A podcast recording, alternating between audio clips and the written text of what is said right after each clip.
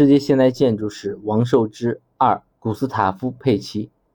古斯塔夫·佩奇是一位奥地利的建筑师、作家、画家。他于1928年出生在维也纳，1949到1953年间在维也纳艺术学院学习。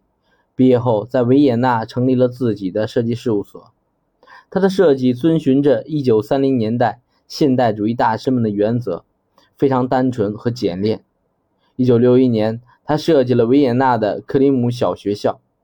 随后，在1963到1965年间，为多梅尼哥教会学校设计了学校校舍、学生宿舍、食堂、体育馆等，将众多功能各异的建筑相当协调地布局在一起。到1960年代末期，佩奇虽然依然严格遵循着理性的设计原则，但他的设计表现力更加突出了。尤其注意通过建筑结构的形式或立面的处理，来突出建筑本身的功能。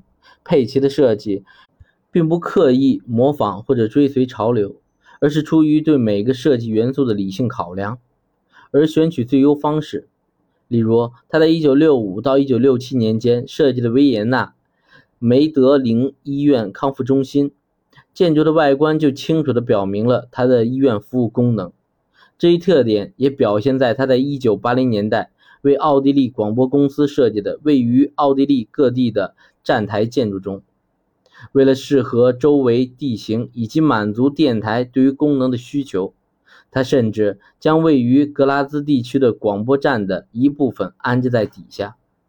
进入21世纪以来，佩奇的设计更加注意到建筑与周围环境、建筑形式与功能之间的关系。